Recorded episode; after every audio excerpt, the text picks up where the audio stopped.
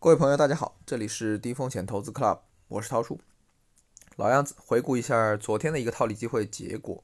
那昨天其实一共参与了三只基金套利，那两只 A 股 LOF 基金和一只 QD LOF。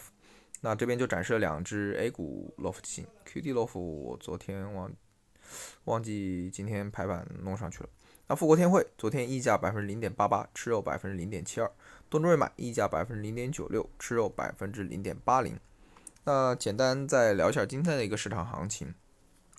那今天三大指数均表现弱势，全天是震荡下行的一个行情。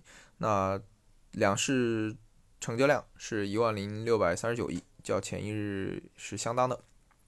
截至收盘，上证指数跌了百分之一点九九，深圳成指跌了百分之二点四四，创业板指跌了百分之三点三七。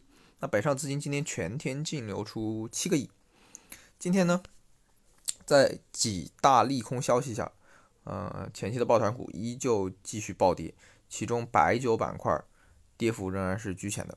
首先呢，在国内方面，嗯，明星公募基金暂停申购，并且启动大额分红，还有传闻部分公募基金出现了净赎回的一个现象。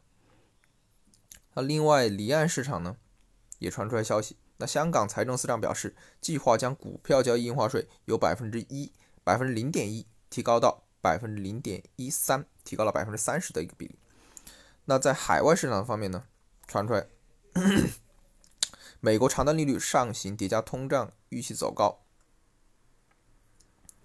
那开盘就下跌了。后来在美联储主席发表了鸽派讲话，稳定了市场情绪后，才有所回升。那 再说回昨天的市场，因为昨天市场。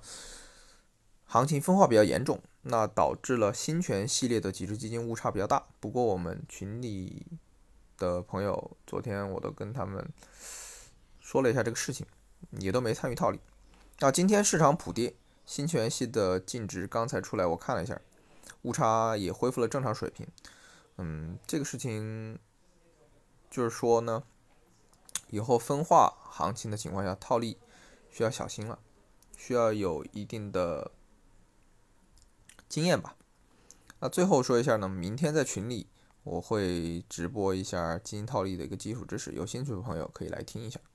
那好了，想学习更多的基金套利实操技巧，了解小白也能掌握的低风险投资机会，请您关注低风险投资 Club，涛叔在这里等你。